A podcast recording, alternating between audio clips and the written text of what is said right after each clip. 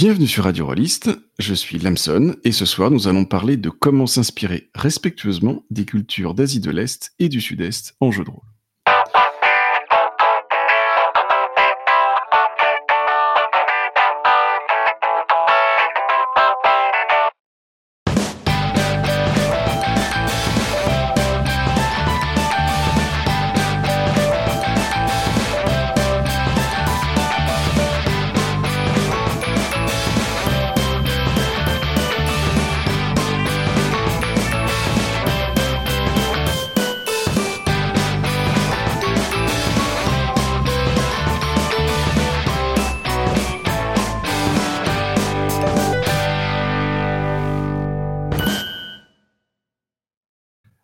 Les cultures vietnamiennes, chinoises, coréennes, japonaises, hongkongaises, etc., elles nous fascinent.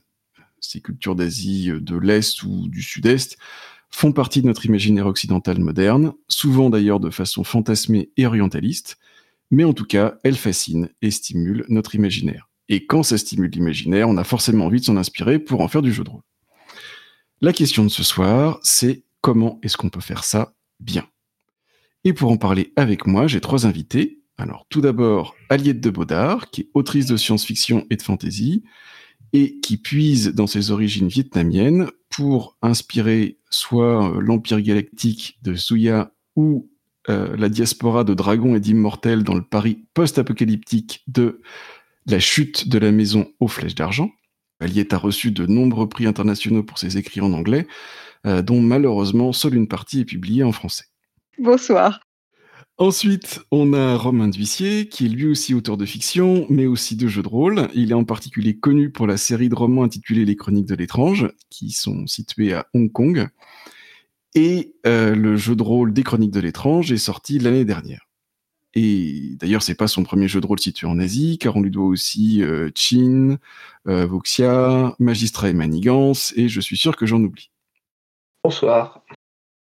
Enfin, Simon Lee, qui est auteur indépendant de jeux de rôle, toujours en duo avec son épouse Manon, avec qui il forme le label Angel Dust JDR, et je vous avais reçu tous les deux il y a quelques temps pour votre jeu Héros d'argile. Et bon, alors tous vos jeux font pas explicitement référence à l'Asie, mais parfois Simon s'inspire de ses origines chinoises pour des jeux comme Les larmes du soleil ou À l'ombre du jujubier. Bonsoir. Alors, avant de vous laisser la parole, euh, je veux remercier euh, Lisa Banana et Guylaine qui m'ont aidé à préparer cette émission, mais qui ne peuvent pas être là ce soir. Euh, d'abord, j'aimerais demander à Romain d'où lui vient sa fascination et son érudition sur les cultures de l'Asie de l'Est. Est-ce que c'est venu avant ou après le jeu de rôle pour toi? Culture d'Asie de l'Est, c'est vaste. Moi, c'est surtout la Chine, en fait, qui me passionne énormément. Après érudition, bon, je sais pas si on peut, si on peut aller jusque-là. En tout cas, c'est venu bien avant le jeu de rôle. Euh, ça vient vraiment de très très loin. J'ai toujours été attiré euh, par, ce pays, cette culture, cette histoire. Euh, déjà tout gamin, quand, dans les vidéoclubs, je voyais les, vidéos, les VHS de René Château Vidéo, des, films de la Show Brothers qui étaient atrocement traduits en français, mais qui avaient une imagerie qui vraiment me fascinait, qui m'attirait énormément. Euh, Bruce Lee également, forcément, qui a, impacté beaucoup de gens de ma génération. Euh, mais étrangement, même si enfin j'étais un très gros consommateur d'animé, hein, je suis de la génération Club Dorothée, euh, et puis par la suite de manga, je suis toujours très gros lecteur de manga, mais c'est pas le, c'est étrangement pas le Japon qui me, vers lequel je suis toujours revenu, ça a toujours été vers la Chine. Alors j'ai pas, j'ai pas vraiment d'explication, je saurais pas te dire d'où ça vient. Euh, mais c'est quelque chose qui est vraiment ancré en moi depuis euh, très très longtemps, depuis euh, bien avant le jeu de rôle, en tout cas, même bien avant que je sache ce qu'était le jeu de rôle. Et alors du coup, Aliette ou Simon, bah, votre point de vue est forcément différent puisque vous avez une histoire familiale qui est liée bah, soit au Vietnam, soit à la Chine. Vous, qu'est-ce qui vous pousse à faire apparaître les cultures asiatiques dans vos créations? Est-ce que ça va de soi ou est-ce que c'est quelque chose sur lequel vous avez dû faire un travail, enfin, je veux dire, sur, vous-même, pour oser aborder ces thèmes? Euh, Non, c'est pas. c'est pas hyper naturel pour moi. C'est le fruit d'un assez long parcours. Juste pour recadrer, hein, effectivement, moi j'ai d'origine vietnamienne, mais donc euh, ma famille est venue en France euh, dans les années 70, comme beaucoup de gens. Ma mère est vietnamienne. Et déjà, c'est un contexte hyper particulier à la diaspora vietnamienne parce qu'il y a une pression très très forte d'assimilation qui, avec le recul, est une pression qui est euh, triplée ou quadruplée par le fait que euh, à cette époque-là, le Vietnam était vu comme un endroit où on ne reviendrait pas, comme un espèce de pays un peu mythique et perdu, et donc une pression d'autant plus forte à pas faire de vagues, à essayer d'être aussi blanc que possible. Et moi qui suis eurasienne, c'est encore un petit peu plus compliqué. Donc pour moi, c'est très compliqué, d'une part, bah, de me sentir légitime là-dessus. Alors je suis pas la seule, hein, et c'est pas seulement lié au fait que je sois demi-vietnamienne. Il y a eu tout un, c'est des questions vachement compliquées de diaspora, mais il y a tout un problème de par rapport au pays source où je mets des guillemets, il y a une série de pertes ou de ce qui est perçu comme des pertes et une culture diaspora qui se forme qui est fondamentalement assez différente mais qui est pas mal vécue comme une série de pertes. Notamment, je pense à la perte du langage.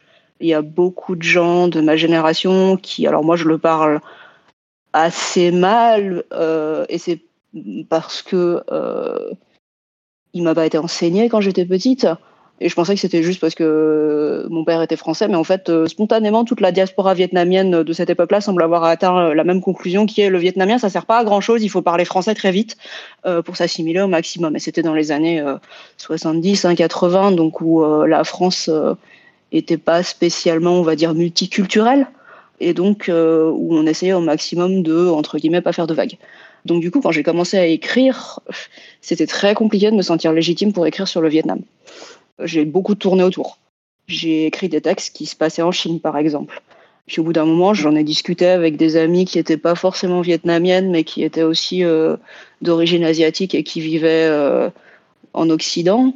Et c'est vrai qu'on s'est fait la réflexion à peu près en même temps de, euh, d'accord, mais si nous, qui sommes les descendants de ces cultures qui avons grandi avec, on le fait pas, on l'aimait pas dans ce qu'on écrit, qu'est-ce qui va le faire exactement? Qu'est-ce qui fait qu'on se sent pas légitime? Honnêtement, la question de la légitimité, euh, c'est hyper courant. Euh, quasiment tous les gens euh, d'origine asiatique que je connais qui écrivent se posent la question à un moment ou à un autre.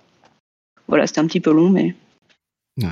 Ça rejoint plein de trucs de mon histoire personnelle également, avec mon grand-père qui est vietnamien et qui n'a jamais qui n'a jamais enseigné le vietnamien à ses enfants, et donc surtout pas aux petits-enfants. Et puis. Euh, c'est ça, moi j'ai le niveau d'un enfant de 4 ans, et encore c'est uniquement parce que je suis revenu en tant qu'adulte et j'ai insisté auprès de ma grand-mère en mode euh, ben, je voudrais la parler, la langue. Hmm. C'est compliqué, je comprends pourquoi ils ont pris la décision. Mais c'est vrai qu'en tant qu'adulte, euh, je ressens un sens de, perte, de deuil assez phénoménal parce que je, reviens au Vietnam et je m'exprime avec les mains euh, comme, un, comme un gamin, quoi, comme une gamine. Et c'est triste. Hmm. Tu disais que euh, tu avais parlé avec d'autres auteurs ou autrices d'origine asiatique et donc, pourquoi est-ce que vous ne mettiez pas, en tout cas à ce moment-là, vos cultures d'origine dans vos écrits? Est-ce que ces gens-là écrivent de la littérature de l'imaginaire? Et dans ce cas-là, la façon dont cette culture passe à une, déjà une certaine distance, ou est-ce que c'est de la littérature, euh, comment est-ce qu'on dit, euh, la littérature blanche, je crois, dans le sens euh, historique, proche du réel, etc., etc., et où du coup, quand on vient parler de ces cultures-là, on les aborde avec finalement peu de distance? C'était principe, enfin c'était que avec des auteurs de science-fiction et, de fantasy. J'ai jamais eu vraiment ce genre de discussion avec des gens qui écrivaient de la littérature euh, blanche. Ok. Et toi, Simon, euh, même question. Qu'est-ce qui te pousse parfois à faire apparaître euh, la culture chinoise dans, tes créations et, est-ce que ça va de soi ou est-ce que c'est quelque chose de, compliqué comme, comme l'a dit Aliette dans son cas? Je pense que Aliette a très bien résumer le, on va dire l'état d'esprit général. Donc mes, parents sont euh, euh, chinois, moi je suis, euh, je suis né en France, et évidemment, je pense comme beaucoup d'enfants d'immigrés asiatiques, le but c'était de faire le moins de vagues possible et de s'assimiler un, maximum. Et de ce point de vue-là, le fait de d'annoncer, on va dire haut et fort, et de revendiquer bah, tout cet héritage, de le publier, euh, c'est quelque chose qui est absolument pas naturel. C'est quelque chose qui s'apprend et qui, je pense, pour ma part, s'accompagnait aussi de, bah, voilà, de d'introspection, de euh, réflexion sur euh, mon identité en tant que en tant que personne, en tant que on va dire français d'origine chinoise, qui parle également pas très très bien la langue. Donc je me retrouve beaucoup dans, ce que dans ce que Aliette vient de dire. Donc tous les trois, vous vivez en France et non en Asie. Donc votre point de vue est forcément différent de quelqu'un qui vit immergé euh, dans la culture dont vous vous inspirez. Est-ce que ça vous fait prendre des précautions particulières? Ou est-ce que au contraire ça vous donne un recul que vous trouvez précieux pour aborder certains thèmes euh, de, cette culture? Romain, est-ce que tu aurais quelque chose à dire sur le sujet, par exemple? Euh, Alors c'est un peu compliqué, surtout après ce qui, vient d'être dit par, par Simon et Aliette. Parce que moi, non seulement, effectivement, je vis pas du tout dans, bah, en Chine, hein, dans, le pays qui m'inspire, euh, mais j'ai absolument aucune, euh, aucune ascendance ou, ou, quoi que ce soit qui me relie à ce pays autre que, que l'intérêt euh, que, que j'y porte. Alors, est-ce que ça me fait prendre des précautions particulières? Oui, forcément. Déjà, la précaution de ne pas parler de ce que je ne connais pas. Euh, je me suis euh, beaucoup cultivé sur le sujet. je ne sais pas quel terme employer, hein, on ne parle pas d'expert, de spécialiste, de choses comme ça, d'autant que j'ai aucun diplôme universitaire sur la question. C'est, euh, je suis totalement autodidacte sur, sur cette question. C'est le fruit de, de nombreuses lectures, de, de, discussions avec des gens concernés, de, de recherche d'informations. donc déjà m'imprégner le plus possible de, de cette culture qui me, qui me plaît tant pour la comprendre encore plus, pour vraiment saisir euh, au plus près euh, pourquoi est-ce qu'elle m'attire, qu'est-ce que, au final, j'ai un, j'ai un attrait superficiel pour elle, et en allant plus profondément, euh, je creuse et je comprends mieux pourquoi ça m'attire, je, je, déterre les éléments qui me parlent à chaque fois que, que, je me replonge dans, dans des nouvelles sources, je trouve des nouvelles, des nouvelles pépites qui, qui expliquent vraiment, qui, qui résonnent en moi. Hein. Je ne sais pas comment le dire autrement.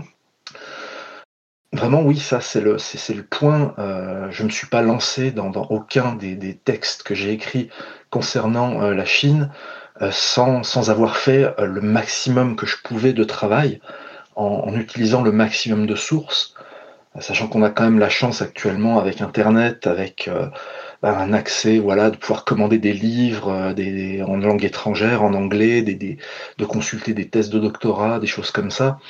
Euh, on a une énorme bibliothèque à portée de main. On, peut communiquer avec des gens qui, vivent, eux, à l'autre bout du monde, euh, pour, avoir euh, des, réponses à nos questions, pour avoir l'avis, la relecture de, personnes qui sont encore plus pointues que nous, encore plus concernées que nous. Donc voilà, pour ma part, c'est vraiment à ce niveau-là que j'essaye d'être le, plus, bah, le plus respectueux possible en, abordant la question comme, quelqu'un qui est toujours un apprenti. Je, suis curieux, je veux continuer à apprendre sur cette culture.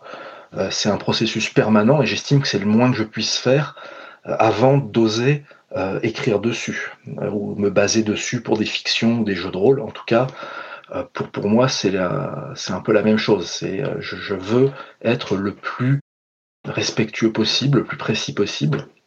Ensuite, tu demandes si ça nous donne un recul pour aborder certains thèmes. Alors ce recul, je l'obtiens justement pas parce que je vis dans un autre pays, pas parce que je suis français, blanc, euh, non concerné, mais parce que je remarque que, euh, en particulier pour la Chine, il suffit de voir leur littérature, euh, leur littérature notamment d'aventure, de chevalerie, leur cinéma, pareil, de sabre, d'action, pour voir qu'eux ont un recul sur, eux-mêmes, sur leur propre histoire, sur leur propre imagerie, qui fait qu'en fait, il n'y a pas forcément de façon d'être d'être irrespectueux si euh, soi-même on prend quelques libertés finalement à l'Alexandre Dumas, puisque des auteurs comme Goulong ou Jin Yong n'hésitaient pas à le faire. Euh, et, ça libère d'une certaine façon de se dire que si des, grands romanciers comme ça, qui ont défini un genre à eux seuls, se permettent de, bah voilà, de tordre un peu leur histoire, leur culture, parfois s'en amusent, on se dit, voilà, ça, ça peut un peu dédouaner, mais ça ne peut que se coupler au fait d'être quand même le plus précis, le plus, le plus curieux, le plus apprenant possible, je pense. Oui, c'est très intéressant cette, euh, notion de, culture qui se détourne elle-même, ou en tout cas qui détourne son histoire et, ses références. Je pense qu'avec Alexandre Dumas, on comprend bien de, quoi on parle. On, viendra peut-être dessus euh, euh, juste après, mais j'aimerais bien entendre du coup le point de vue d'Aliette et Simon sur cette question du, bah, recul ou, du fait de ne pas être sur place. Vous aussi, vous, avez euh, euh, comme, disait Romain, euh, consulter de nombreuses sources, et aller voir des, sources universitaires ou, des choses comme ça avant de avant d'écrire sur, euh, sur ces cultures, même si vous y êtes lié d'une certaine façon? Alors, je pense quand même qu'il faut essayer de parler de ce que c'est que la culture, parce que je parlais de diaspora quand même, et il y a eu un terme qui a été utilisé en anglais, c'est sourcelander, et qui a donné lieu à beaucoup de controverses. C'est-à-dire quelqu'un qui habite dans le pays d'origine des mythes en question versus quelqu'un qui serait de la diaspora. Le terme est très chargé parce qu'il a pas mal été utilisé pour justifier le fait que les gens qui habitent toujours dans le pays ont la culture, entre guillemets, je mets des guillemets parce que je reviendrai là-dessus après, et que les gens qui sont partis du pays ne l'ont plus. Alors que, de mon point mmh. de vue, on a une culture qui est légèrement différente. Et effectivement, il y a des liens plus ou moins forts ou plus ou moins ténus, une capacité plus ou moins forte à se connecter à la culture. Mais il faut voir que si on prend par exemple un lettré vietnamien du 15e siècle, la distance qui sépare un Vietnamien aujourd'hui habitant au Vietnam euh, d'un lettré vietnamien au 15e siècle est à peu près aussi grande que la distance qui, moi, m'en sépare. Euh, mmh. Donc après, par-dessus viennent se rajouter des questions de langue, des questions de, euh, enfin un certain nombre de choses, mais les, les, les, cultures déjà ne sont pas statiques, elles ont quand même fortement évolué et la diaspora vietnamienne en France est une culture différente de la diaspora vietnamienne aux États-Unis, qui est elle-même une culture différente de, on va dire, la majorité, donc les Khun au Vietnam, euh, parce qu'il y a après toute une question de minorité ethnique euh, dans lesquelles je ne vais pas rentrer parce que sinon on y est encore oui. demain. Mais donc quelque part des cultures qui sont toujours un petit peu cousines et qui sont toujours en dialogue les unes avec les autres. Mais ça pose effectivement des grandes questions de qui est légitime, qui est. Alors l'anglais aime beaucoup utiliser le terme authentique. Moi, je l'aime pas du tout parce qu'il est légèrement utilisé pour fermer les portes à la figure des gens. Mais du coup, si on parle pas d'authenticité, qu'est-ce que ça veut dire faire du mal avec une narration? Et qui est l'arbitre de ce qui fait du mal exactement quoi? Euh, Quand tu dis faire du mal, c'est envisagé comment? Enfin, je, en... je, comprends que c'est pas le point de vue que toi tu défends, mais euh, c'est faire du mal à quoi qui est non, en fait, à vrai dire, moi, je suis assez d'accord avec ça que c'est possible de propager des trucs qui sont super, qui peuvent être super dommageables. Par exemple, l'écrire euh, le Vietnam comme si c'était exactement la Chine. Oui, ça pose des gros soucis de, euh, bah déjà le Vietnam n'est pas la Chine et puis ça pose des gros soucis euh, étant donné l'historique qu'il y a entre les deux pays et la situation actuelle, etc. Mmh. Donc, je pense effectivement qu'il y a un certain nombre de précautions à prendre. Quelles précautions euh, C'est compliqué. euh, moi, je peux prendre des précautions factuelles. Hein, ça, c'est pas très compliqué dans le sens que je parle mal la langue, donc je peux demander à quelqu'un qui parle mieux la langue de euh, relire quand jamais je l'utilise dans mes textes, si jamais je ne suis pas sûre. J'habite pas au Vietnam, donc les textes qui se passent au Vietnam moderne, j'essaye d'éviter aussi. Mmh. Après, qui a accès au mythe, qui peut réécrire l'histoire, c'est très compliqué. Euh, je ne sais pas si j'ai vraiment une réponse. Et, enfin, je ne sais pas s'il y a vraiment une réponse. quoi. C'est très. Mmh. Euh, J'aimerais bien avoir une règle, ce serait vachement plus simple. Mais... enfin, moi, ce que je mets en scène, c'est la culture avec laquelle moi j'ai grandi, les mythes avec lesquels moi j'ai grandi. Le point de vue que j'ai, c'est et que j'amène à la table, c'est le point de vue de quelqu'un qui est de la diaspora, qui vit en France, qui est de la deuxième génération de migration. Et c'est avec toutes les précautions que je prends, ça reste quand même le point de vue que j'amène à la table.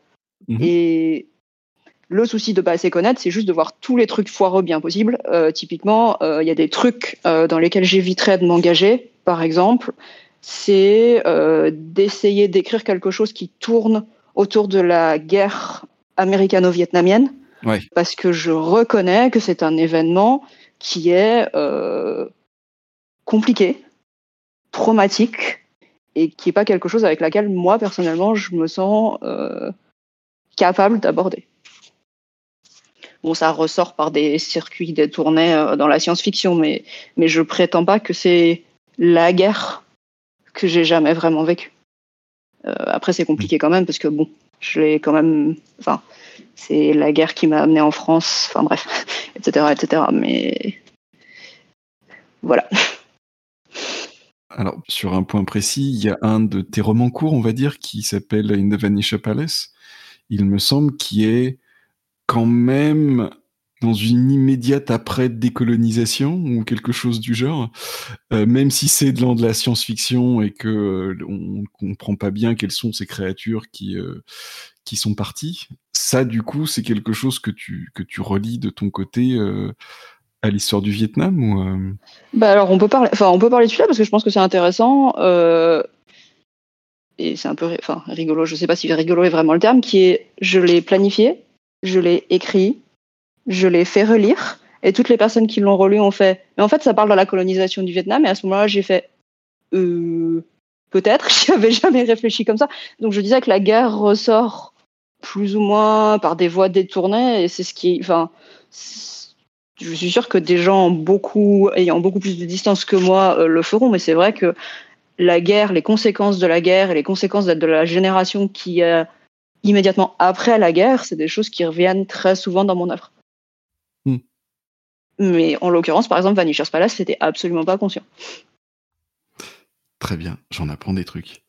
Et toi, Simon, de ton côté euh, ah, Un point qui a été euh, euh, mentionné que je trouve très pertinent, c'est le fait que nous, en tant qu'individus et en tant qu'autrice-auteur, on amène sur la table qu'on a en fait. Et ce qu'on a, c'est pas forcément euh, la culture euh, authentique entre guillemets. D'ailleurs, je sais pas ce que c'est la culture authentique. Moi, j'ai vécu dans un foyer qui euh, parlait chinois. On mangeait chinois à la maison, mais on mangeait chinois par exemple avec des ingrédients achetés au supermarché. Donc forcément, est-ce que c'est de la nourriture chinoise? Est-ce qu'on reste dans la culture chinoise? Il y a beaucoup de choses, je pense, qui sont difficiles à, on va dire, à, généraliser. C'est pourquoi euh, j'aime bien cette idée de retourner à l'individu. Et pour répondre à la question que tu posais au départ, euh, est-ce que je prends des précautions?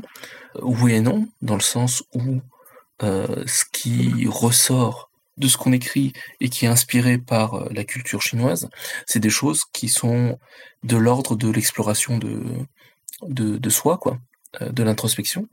Donc forcément là, pour moi, il n'y a pas de pincette à prendre, il n'y a pas de précaution à prendre, parce que c'est mon vécu personnel. Et ensuite, mon vécu personnel, je veux le faire vivre euh, dans le cadre du jeu de rôle, en tout cas, je veux le faire vivre, je veux le publier, je veux le montrer aux autres. Et dans, plutôt dans cette phase-là, euh, j'essaye de dire le moins de conneries possible. Mais avant tout, il y a un premier euh, mouvement qui est un, mouvement vers, euh, vers l'intérieur. quoi. Et de ce point de vue-là, je pense que je prends pas aucune précaution. Et je pense que c'est comme ça aussi que on, produit les, meilleures œuvres entre guillemets parce que c'est quelque chose qui, devient alors viscéral quoi. Mmh. Finalement assez proche de pour donner euh, des exemples complètement différents de quelqu'un qui va euh, parler d'un traumatisme qu'il ou elle a vécu. Bah, peut-être qu'il n'y a pas une universalité dans la façon dont, je sais pas, une personne perçoit euh, la mort d'un proche ou, ou une dépression ou la perte d'un boulot, mais c'est c'est notre, enfin c'est si j'écris ça, c'est mon point de vue sur euh, la façon dont ça s'est passé ou la façon dont ça résonne en moi et la façon dont je veux le faire passer dans ma fiction, dans ma partie de jeu de rôle, dans le, livre euh, ou, le, ou le jeu que j'écris. Hum. Euh, D'autant plus quand on parle de, jeux de rôle où on, il y a aussi cette, cette notion de vouloir façonner des expériences qui sont qui résonnent avec avec nous et pour façonner ces expériences Parfois, il y a besoin d'un contexte historique qu'on n'a pas vécu, ou peut-être qu'il y a besoin d'autres d'autres éléments, on va dire plus de fiction, qui peuvent se raccrocher à des événements historiques, etc. Donc, euh, quelque part, là encore, l'authenticité, comme le disait Aliette, est, difficile à, à nommer, à identifier, quoi. Mmh. Et du coup, tu dis euh, façonner une expérience, moi, ça me, ça me fait penser qu'effectivement, en jeu de rôle, il y, a, sûrement ça aussi en littérature, on, veut essayer de mettre notre public, alors quand on parle de littérature, c'est euh, le, lecteur ou la lectrice, quand on parle de concevoir un jeu de rôle ou euh, de concevoir une partie de jeu de rôle, on va euh, parler des, des gens qui vont jouer cette partie, mais il y a cette idée effectivement d'arriver à projeter quelque chose qu'on peut avoir en nous pour que les autres puissent le ressentir. Et dans ce cas-là, il faut effectivement puiser dans, un certain nombre de... Bah, parfois de références culturelles. Des, fois, on n'a pas, entre guillemets, on n'a pas besoin. On a toujours besoin de références culturelles, mais on va dire de références culturelles qui sont, et, oui, je vais dire étrangères aux personnes qui, a priori, vont jouer euh, au jeu auquel on veut, on, on va les faire jouer, quoi. Parce qu'il y a la personne qui va créer le jeu de rôle, qui va s'être euh, renseigné en amont, etc., etc., avec les meilleures pratiques euh, possibles. Et puis il y a les personnes qui vont euh, recevoir ce jeu de rôle, qui vont être de l'autre côté de la transmission. Est-ce que quand, par exemple, Romain, toi, quand tu écris un jeu de rôle, tu penses à qu'est-ce qu'il faut arriver à transmettre et aux gens qui vont, qui vont essayer de, jouer? Je vais pas dire pour pas qu'ils disent de bêtises, parce que on n'a pas une police de l'authenticité derrière leur dos, mais, mais en tout cas pour leur, pour qu'ils soient dans le, bon état d'esprit ou qu'ils aient les bonnes références pour pouvoir arriver à, à, jouer. Ça doit être assez compliqué, non? Ah on peut, on peut, juste faire de son mieux. Alors tu parles de l'idée effectivement de transmettre quelque chose. Je sais que ça c'est vraiment au cœur de, euh, la raison pour laquelle j'écris sur la Chine, c'est que euh, j'ai envie de transmettre euh, non seulement la passion que j'ai pour cette civilisation, mais les raisons pour lesquelles j'ai développé cette passion. Et ça passe par, énormément de choses qui appartiennent à la culture, à l'histoire de la Chine. Alors si tu veux prendre des exemples qui sont concrets, euh, je sais quand on écrivait Chine, par exemple, le, concurrent entre guillemets de l'époque, c'était bien sûr la légende des cinq anneaux, qui était mhm. le grand jeu euh, orientalisant, inspiré du Japon, sur un continent qui ressemblait beaucoup à la Chine. Et mon but, c'était vraiment que les gens comprennent en quoi euh, la Chine antique, notamment, était très différente de, ce qu'on, enfin de l'image en tout cas d'Épinal qu'on pouvait avoir du Japon, euh, avec ses samouraïs, ses castes, etc. Moi, mon but, c'était vraiment euh, d'expliquer en quoi on n'était pas du tout dans la même culture, on n'était pas du tout dans le même pays, on n'était pas du tout dans la même histoire, et que la Chine méritait elle aussi euh, d'être jouée, d'être explorée via le jeu de rôle, d'être approchée, comprise, assimilée et que les gens trouvent un intérêt, ne se disent pas bah c'est juste euh, voilà c'est juste L5R mais euh, mais dans un environnement historique euh, voilà avec des Chinois à la place des Japonais. Non il, fallait faire comprendre les, différences entre la voilà la société administrative de, des royaumes combattants versus le féodalisme japonais hérité un peu de l'ère de l'ère Edo que qu'L5R utilisait comme base.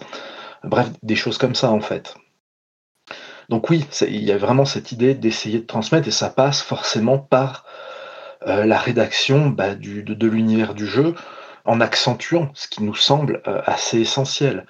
Euh, je sais que moi, par exemple, sur Tsin, je n'avais pas hésité à utiliser des termes finalement assez modernes, comme une bureaucratie pyramidale, un complexe militaro-industriel, pour essayer de faire toucher du doigt par, par ces légers anachronismes volontaires dans, le vocabulaire, faire toucher du doigt au lecteur euh, ce qui fondait la singularité de la Chine antique.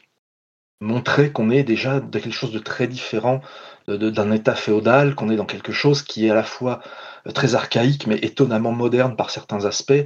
Euh, j'espérais voilà que, mettre ces mots dans un environnement qui fait plus penser à du, bah, du médiéval finalement puisse un peu choquer le lecteur, le titiller et que ça lui donne envie de comprendre pourquoi je faisais ça, d'aller plus loin, de piquer sa curiosité pour qu'il pour qu'il assimile ça.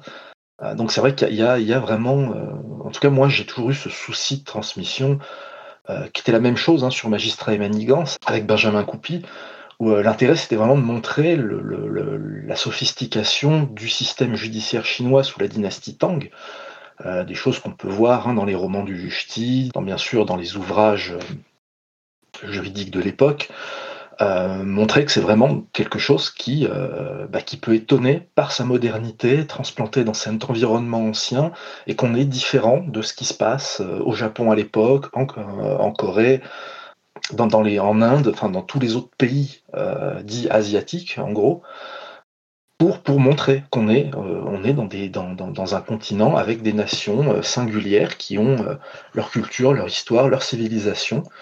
Et moi, voilà, je tentais modestement, en tout cas, de vouloir transmettre qu'est-ce qui fondait l'unicité euh, de la Chine. Alors déjà, quand je parle d'unicité de la Chine, euh, je suis évidemment caricatural puisque euh, hmm. il y, a 10 000 Chines. Hein, c'est un territoire tellement grand que, c'était difficile. Mais bon, grosso modo, la Chine, on va dire impériale, avec son État assez centralisé pendant une grande partie de son histoire, Enfin voilà, voilà, moi c'est effectivement une chose qui me préoccupait, puisque transmission, euh, volonté de communiquer ma passion, de montrer l'intérêt euh, et de euh, surtout d'appuyer la différence qu'il peut y avoir bah, déjà entre ce pays, la Chine et l'Occident, et ce que nous on connaît de notre Europe, antique, médiévale, comme vous voulez, et mais également des autres pays asiatiques pour montrer qu'on n'est pas dans un globi-boulga qui où en fait tout le monde est pareil, tout le monde brandit des katanas, tout le monde parle la même langue. Euh, non, non, vraiment montrer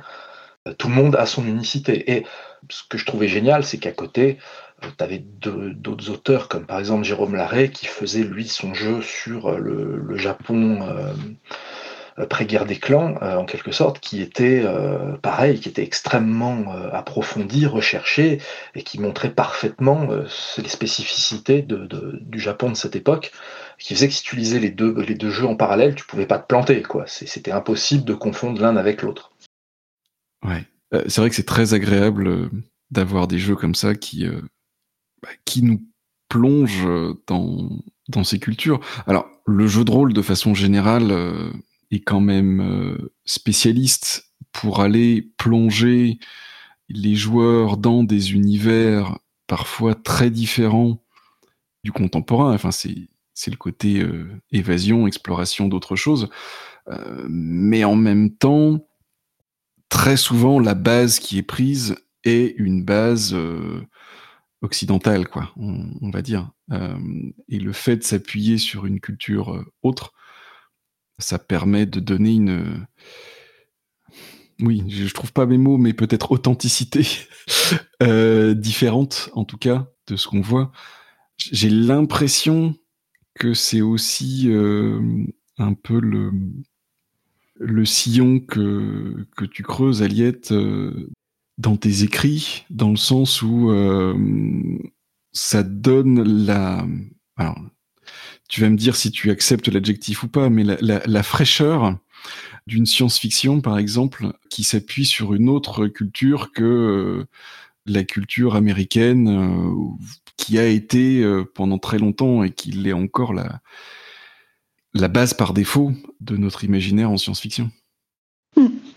Alors, je dirais pas que c'est une mission consciente dès le début, mais euh, c'est vrai que avec le recul, moi, je me rends compte que bah, j'ai lu beaucoup de science-fiction. Enfin, j'ai commencé assez jeune à lire de la science-fiction.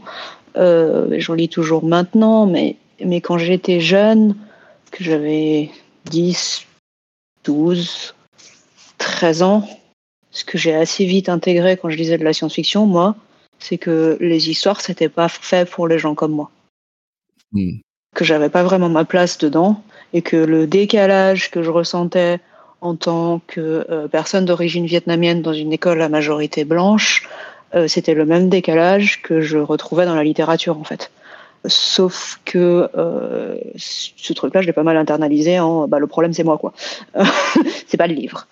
Mmh. Et du coup, euh, quelque part, moi, ce que je voulais faire avec les livres que j'écris, c'est euh, bah, écrire pour que les gens comme moi puissent se reconnaître là-dedans.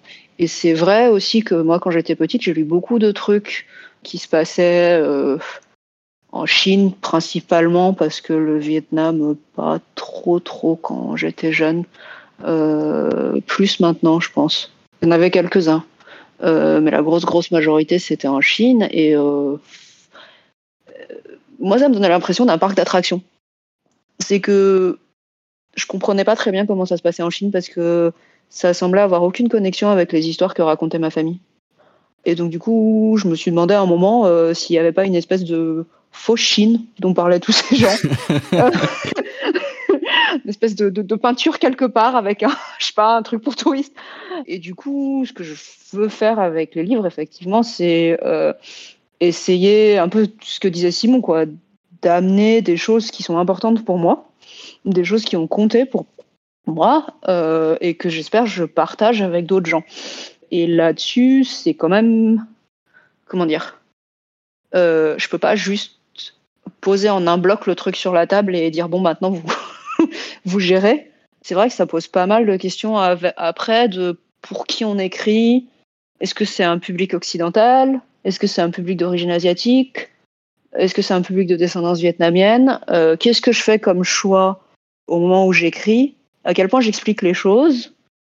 Parce que prenons Nguyen, qui est un terme vietnamien qui veut dire euh, le lien du destin et qui est un lien entre euh, deux personnes qui euh, les suit d'une vie à une autre, d'une réincarnation à une autre. Là, je vous l'ai expliqué, mais à un Vietnamien, j'ai pas besoin d'expliquer. Il y a un mot pour ça dans le dictionnaire mm. et c'est bon. Donc c'est vrai qu'il y a beaucoup de choix à faire après de à quel point j'explique et à quel point je rends quels sont les choix que je fais pour rendre l'ensemble euh, j'aime pas trop le terme acceptable mais digeste. J'aime pas trop le terme digeste non plus, mais euh, accessible. Ouais, accessible, peut-être. À quel point euh, je ralentis, j'essaye d'expliquer un peu, à quel point je donne du contexte et à quel point je le fais pas. C'est un équilibre entre le faire en sachant que ça me donne l'impression de fournir des explications euh, dont un Vietnamien ou quelqu'un de descendance vietnamienne n'aurait pas besoin, et puis ne pas le faire du tout et perdre un lecteur qui ne serait pas vietnamien complètement. Et après, c'est vrai qu'il y a beaucoup de débats là-dessus aussi de ben, est-ce qu'on est en train de. Enfin, en anglais, c'est dumbing down. En français, je sais pas trop. Est-ce qu'on est en train de diluer la culture pour la rendre plus acceptable, quelque part, hmm. ou pas? Et qu'est-ce que ça veut dire? Et on revient à ce problème de qu'est-ce qui est authentique, etc. Euh, mais enfin, il y a plein de choix de construction de monde, par exemple, où euh, bah, typiquement, euh, je mets pas tout le système de pronoms vietnamiens, j'en mets qu'une sous-sélection parce que sinon, euh, un occidental va avoir du mal. Et encore, j'ai régulièrement des gens qui me disent Ah, mais c'est de l'inceste entre tes personnages principaux parce qu'ils s'appellent grande sœur, petite sœur. Non, non, c'est juste le système de pronoms.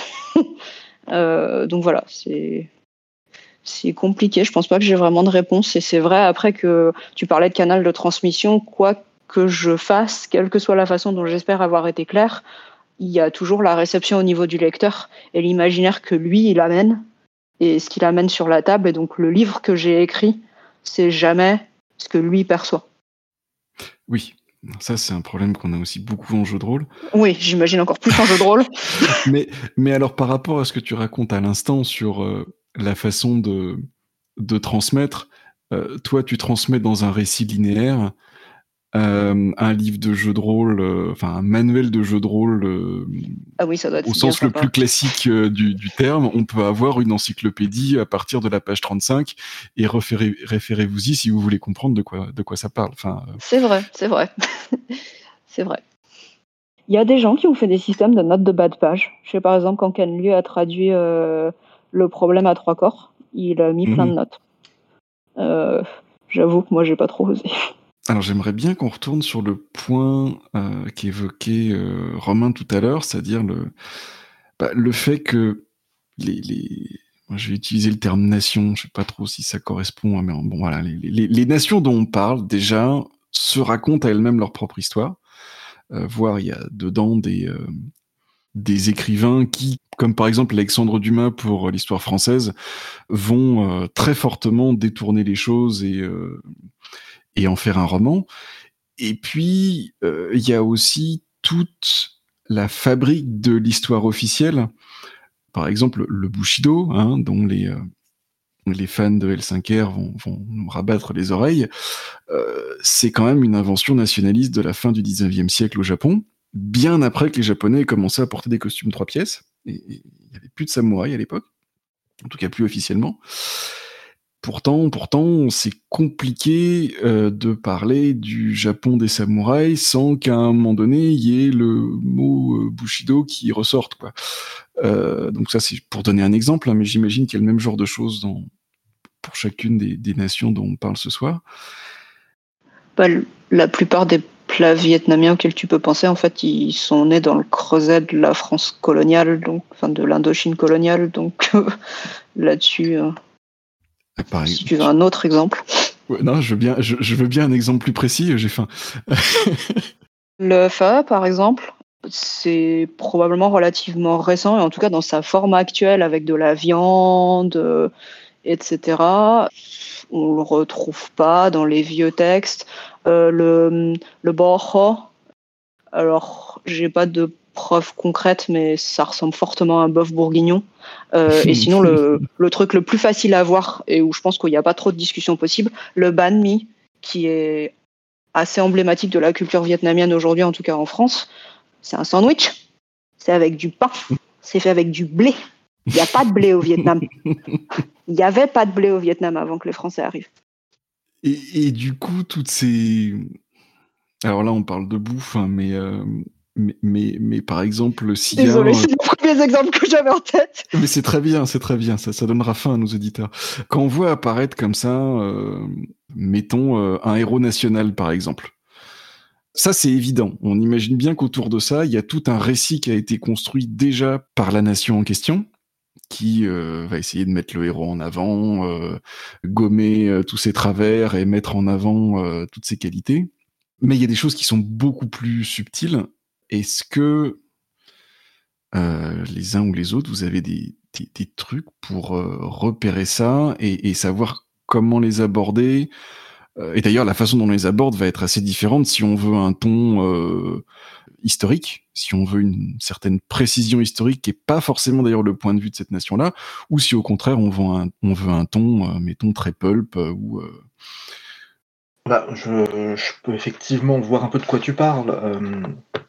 Alors la Chine a ceci de, d'amusant entre guillemets de particulier en tout cas, c'est que si on prend par exemple un personnage aussi emblématique chez eux que euh, le général Guan Yu euh, de la période des Trois Royaumes, il a été déifié. Il est devenu même le dieu le plus important quasiment du panthéon chinois, en tout cas vraiment un des, plus vénérés, même, euh, même de nos jours encore, que ce soit Hong Kong ou Taïwan, sous le nom de Guandi.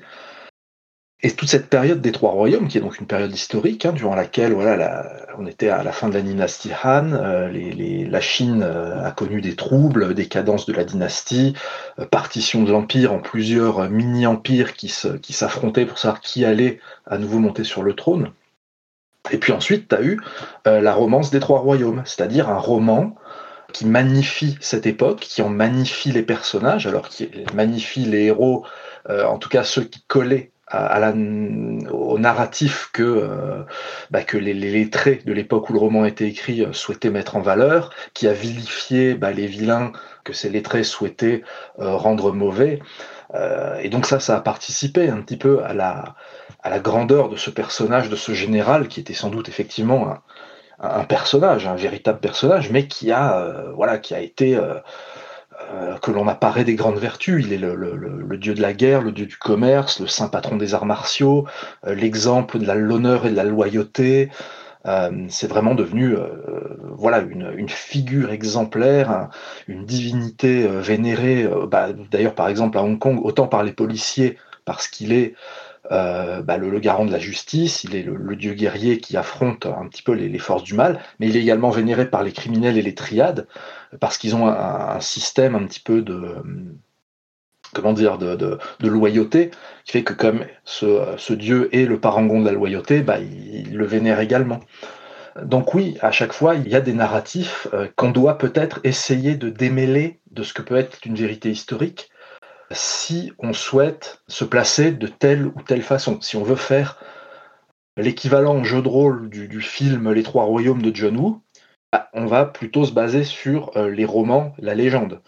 Si on hmm. veut faire quelque chose de plus proche euh, de l'histoire, euh, essayer de voir quels étaient les humains derrière ces figures, bah, on va, on va peut-être essayer de trouver des sources historiques un peu plus, un peu plus précises, un peu plus pointues.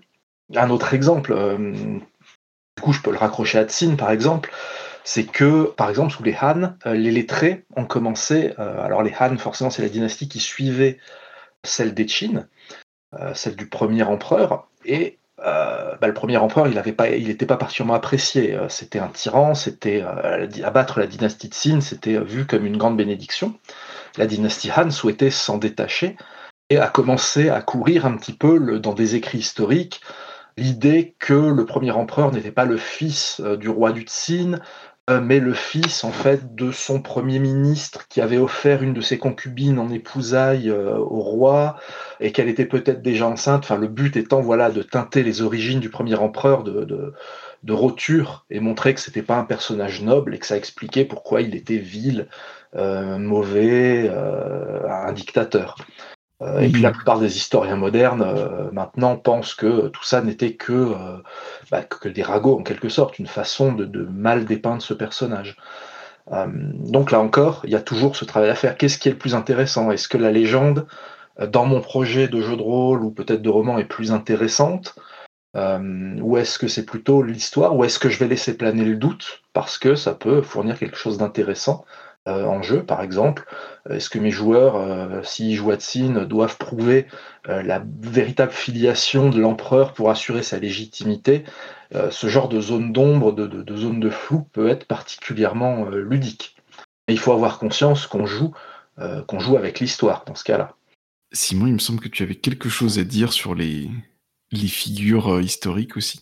Simplement que moi, ça me fait penser au prochain projet qu'on a, qui est de prendre euh, les trois royaumes un peu de biais et euh, de raconter euh, une histoire à hauteur d'hommes, on va dire, à hauteur de, personnes, quoi, autour de cette période, et en particulier autour de la jeunesse de, de Don Juan.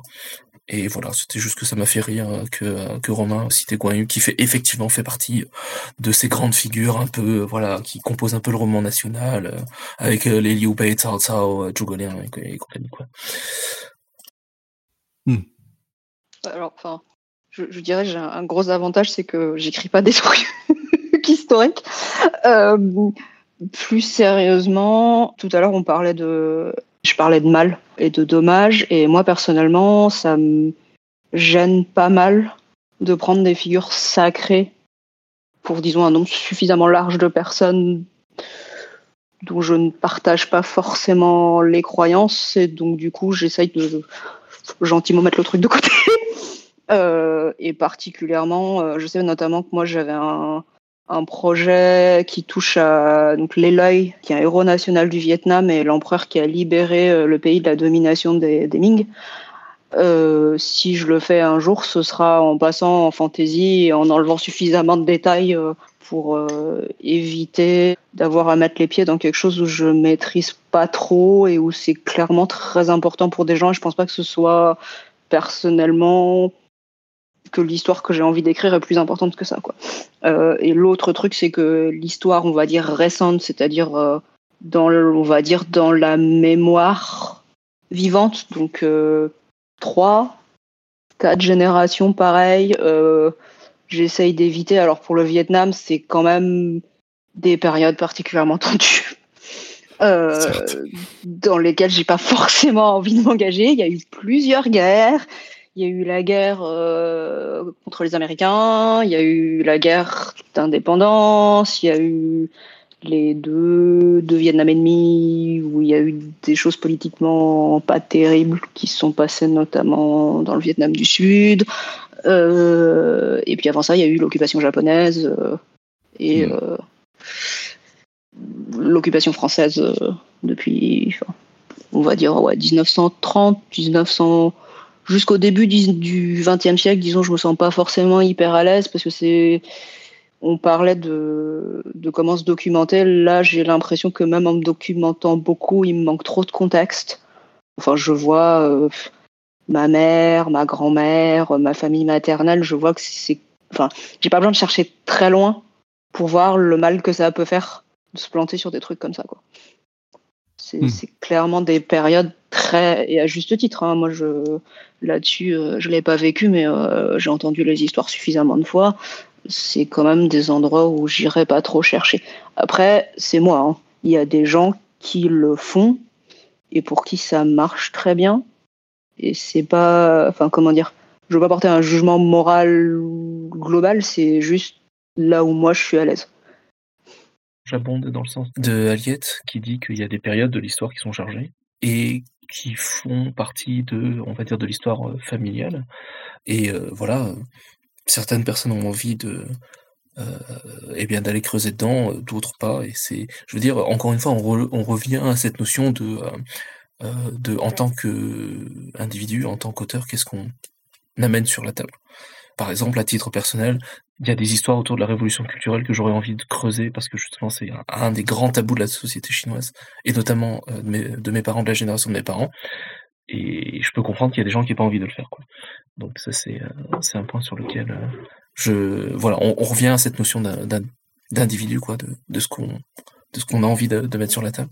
Bah, pour dire vraiment oui que là, euh, on est passé effectivement sur le, sur le sujet d'une histoire récente douloureuse. Et avec les chroniques de l'étrange, je suis tombé en plein dedans en fait, parce que j'écrivais le premier roman de la trilogie en 2014.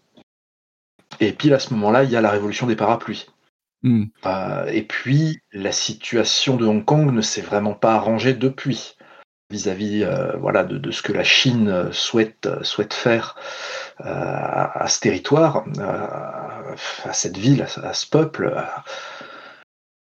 Et du coup, ça, ouais, ça m'a remué. J'étais en train d'écrire un, voilà, un roman d'urban fantasy dans cette ville, telle qu'elle était normalement voilà, à l'époque, dans les années 2010, c'est-à-dire le fameux euh, un pays de régime, euh, où Hong Kong gardait une certaine liberté, bon, qui était assez encadrée, mais quand même ça allait. Et puis bam, d'un coup, il y a euh, d'une certaine façon l'ogre chinois qui, commence à resserrer son étau. Et du coup, j'ai bah, j'ai- vite été parler aux gens que, je connaissais qui, qui vivaient là-bas, qui, étaient hongkongais ou, ou expatriés à Hong Kong, pour, pour leur demander, mais enfin, certaine façon, qu'est-ce qui se passe Euh, euh, Comment traiter ça Enfin, et l'idée, c'était quand même de, d'éviter de déjà parce qu'il n'y avait aucun recul. hein, je veux dire, il y a encore moins de recul que sur euh, ce que Simon et, et Aliette ont évoqué, puisqu'on était en plein dedans. D'ailleurs, on est on est même on est toujours hein, dans cette dans ce processus actuellement. Mais le fait est que j'étais vraiment désemparé. Euh, je savais pas si je devais donner un coup d'arrêt à ce que j'écrivais, de peur de manquer de respect à ce qui se passait là-bas, euh, à ce que les, Hongkongais subissaient. Euh, mais c'est vrai que les gens m'ont dit, bah non, enfin, la ville a une identité, a un imaginaire, a une singularité. Si ce que tu fais permet de continuer à en rendre compte, euh, ne, t'arrête pas, quoi. Alors que ça continue à me gêner, mais euh, j'ai quand même écrit ma trilogie jusqu'au bout, j'ai écrit le jeu de rôle également. Mais je sais qu'il y a toujours ce, petit euh, ce côté qui me, qui me gêne encore de ce qui se passe à Hong Kong vis-à-vis de ce que j'écris sur Hong Kong, qui est difficile à traiter sans recul, qui est difficile à traiter en étant bien à l'abri en France euh, et, pas, et pas sur place à risquer euh, la prison arbitrairement et ce genre de choses. Donc oui, c'est c'est oui, c'est très très compliqué, faut l'avouer.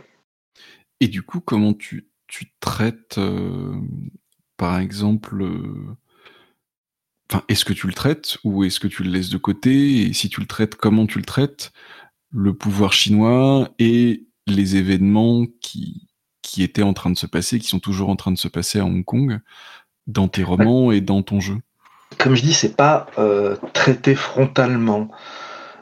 On va dire, je peux pas trop spolier, mais on va dire que l'intrigue de la trilogie euh, fait un, petit parallèle entre ce que le héros doit affronter et ce que pourrait être à l'avenir de Hong Kong, un Hong Kong gris, éteint, euh, terne, voilà, tu vois, formaté par la Chine? Mais je, je, parle pas du, je parle pas frontalement de la chose. Je le traite par l'angle finalement de l'imaginaire. Hmm mais sans, sans pouvoir creuser vraiment loin, parce que comme je te dis, c'est chaud, c'est en, en cours, c'est très récent, ça continue, et on ne sait pas à quoi ça va aboutir. Mais l'idée était de, de rendre hommage à la ville, à, la cité, à ses habitants, à son esprit si particulier, euh, pour continuer d'une certaine façon à la faire vivre à ma, très très très modeste échelle, euh, sans que ça ait un impact concret malheureusement sur ce qui se passe là-bas. Euh, mais au moins à garder intacte euh, l'image de cet Hong Kong bah, qui, a fait rêver, qui fait rêver, et dont on espère qu'elle sortira de, cette situation euh, par le haut, en tout cas. Hmm. Mais c'est super intéressant ce que tu dis, Romain. Et je pense que Hong Kong, euh, tel que tu, tu, le décris, Romain, est, un bel exemple de ce qui est projeté dans l'imaginaire, on va dire de l'Asie du, de l'Est ou du Sud-Est, et ce qui est projeté dans notamment l'imaginaire occidental parce que tu tu parles de la ville telle que euh, celle qui fait fantasmer, tu vois. Mais c'est celle qui fait fantasmer un certain imaginaire qui est, euh, je pense, conduit, on va dire, voilà, qui est conduit par des idéaux, on va dire, euh, occidentaux, et qui mettent, je, pense, un peu de côté ou un peu en arrière-plan toute l'histoire coloniale que Hong Kong a vécu. Notamment le fait que euh, voilà Hong Kong a été cédé euh, à l'Angleterre pendant 100 ans suite à, ce que euh, la Chine ou en tout cas le pouvoir politique chinois appelle encore aujourd'hui la grande humiliation. C'est voilà, c'est des choses dont on parle relativement peu parce que l'imaginaire que nous en tant qu'occidentaux ou moitié, enfin je sais pas comment dire, euh, euh, en tant que personne ayant une vision voilà occidentale, peut-être de euh, de la Chine ou de ou de de l'Asie de, de l'est, du Sud-Est, on peut voilà on peut projeter sur bah voilà Hong Kong c'est un, je pense que c'est un très bon exemple, mais il y a plein d'autres d'autres choses quoi. Il y a plein d'autres aspects. Alors bah, Simon, je, je, je, pars, je suis en grosse partie d'accord avec toi. Mais là, là, je te parlais vraiment du ressenti de personnes concernées, c'est-à-dire de Hongkongais qui, en ayant parfaitement conscience du poids de l'histoire coloniale qui a pesé sur leur ville, euh, l'aiment euh, telle qu'elle a pu être, telle que euh, avec, bah, la liberté, on va dire, qu'elle possédait, son, unicité, on va dire, aux marges du, grand empire chinois. et c'est pas c'est pas juste du coup ma, vision dont je parle. Je, parle aussi de ce que euh, ressentent vis-à-vis de leur ville. Et ah oui, tout à fait. Je, ils ont peur de perdre actuellement. Vraiment, qu'ils ont peur de perdre. Hein. Ouais, non, mais je, nie absolument pas euh, euh, ce que ce que ce que tu dis. Hein. C'est, je disais simplement que il y a d'autres focales qui, qui, sont possibles, quoi. Voilà. mais je, nie absolument pas cet état de fait. Hein. Mais j'ai toujours l'impression que on, on a une vision partielle en fait. Et forcément, on a une vision partielle. Nous, ne sommes que des individus. C'est très difficile de, prendre euh, la mesure de, la globalité des choses, quoi. Et euh, voilà, ce que je voulais simplement euh, mettre en, lumière par cet exemple-là, c'est dire, eh ben voilà, on, a chacun des, projecteurs qui pointent peut-être pas vers vers les mêmes endroits parce que ça résonne différemment en nous. Voilà. Alors justement, je voulais aborder la question de l'imaginaire préexistant dans notre culture occidentale. Avant même qu'on commence à mettre notre patte sur euh, notre fiction ou notre jeu, il y a déjà dans notre culture euh, de, français de, 2023 un récit à propos des cultures euh, de, Chine, du Vietnam, du Japon, de la Corée, etc alors, je vais mettre de côté les clichés ouvertement racistes, hein, euh, il y en a à l'appel, mais euh, mettons, si je veux parler de samouraï dans mon jeu médiéval fantastique, euh, bah, mon public va attendre que je parle de Bushido. Si je veux mettre des robots ninja dans un jeu cyberpunk, je vais sûrement plutôt vouloir les calquer sur l'espèce de, fantasme occidental qu'il y a autour des ninjas plutôt que sur la réalité historique. Et peut-être que dans mon univers, j'ai envie que tous les moines bouddhistes euh, fassent des arts martiaux. Euh, pourquoi pas? Donc, comment est-ce qu'on peut jouer avec ces codes qui appartiennent plutôt à notre culture moderne qu'à la culture qui les a inspirés au départ? Euh, Est-ce qu'il y a une bonne manière d'aborder cet imaginaire préexistant? Est-ce que c'est quelque chose avec lequel vous trouvez qu'il est intéressant de jouer? Ou au contraire, est-ce que c'est quelque chose de délicat que vous préférez éviter? Euh, moi, j'ai envie de dire que c'est quelque part entre euh, ça m'agace et j'aimerais bien euh, ne pas avoir à gérer. Enfin, c'est ce que je disais, hein, je me retrouve pas forcément dans l'imaginaire existant, particulièrement mhm. sur l'Indochine où il y a un sacré bagage de perception. Enfin, tout n'est pas explicitement raciste, mais, mais bon, la frontière est où exactement entre l'exotisme et le racisme et, le vécu des concernés, c'est un peu, tu vois, c'est un peu compliqué. Euh, et je parlais aussi de bah, à quel point euh, je ralentis et j'explique la culture. Euh, c'est encore plus compliqué s'il faut que je ralentisse et je commence par dire en fait c'est pas du tout l'image que vous avez, mais on va parler d'autre chose. Et de mon point de vue, c'est assez agaçant de, de voir dire bon bah ok le Vietnam c'est un petit peu plus que la guerre entre les Américains et les Vietnamiens. Euh, et puis, enfin, c'est la guerre entre les Américains et les Vietnamiens, c'est encore un petit peu plus compliqué que ça, de toute façon, dans l'absolu.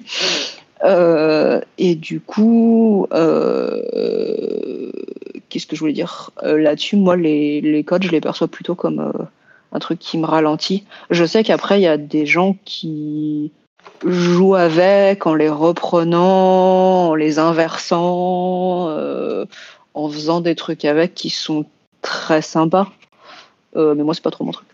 Pour parler plus spécifiquement du jeu de rôle, je sais pas si euh, Romain ou, Simon, vous avez quelque chose à dire justement sur ces codes qui sont préexistants et à quel point est-ce qu'il est, euh, possible de les réutiliser parce que le public l'attend, ou pour les détourner, ou, ou au contraire les, les, tenir à distance avec une perche de, de trois pieds de long. Euh, je veux bien prendre la parole. Alors pour moi, si tu veux, ces codes, ces, clichés, hein, on, va, on, peut même dire, ces stéréotypes. Euh, voilà, le, moine euh, qui fait du kung-fu, le samouraï, etc., le ninja assassin. Ce qui va être intéressant, c'est d'aller à la source, en fait. C'est vraiment d'aller chercher d'où vient ce cliché, pourquoi il existe, qu'est-ce qui a fait que. Euh, si tu vois, voilà, les moines Shaolin font du kung-fu. D'accord. Pourquoi? Historiquement, pourquoi les moines Shaolin font du kung-fu tu, vas chercher, tu vas creuser, tu t'aperçois que euh, bah, ces moines, ce, monastère recevait des donations en or très importantes de la part de tel empereur, et que les brigands, euh, étant bien au courant de ces convois, les attaquaient souvent. donc ces moines ont dû apprendre à se défendre. mais comme ils étaient moines, ils ne pouvaient pas tuer, donc il fallait qu'ils utilisent des bâtons ou, ou à main nue.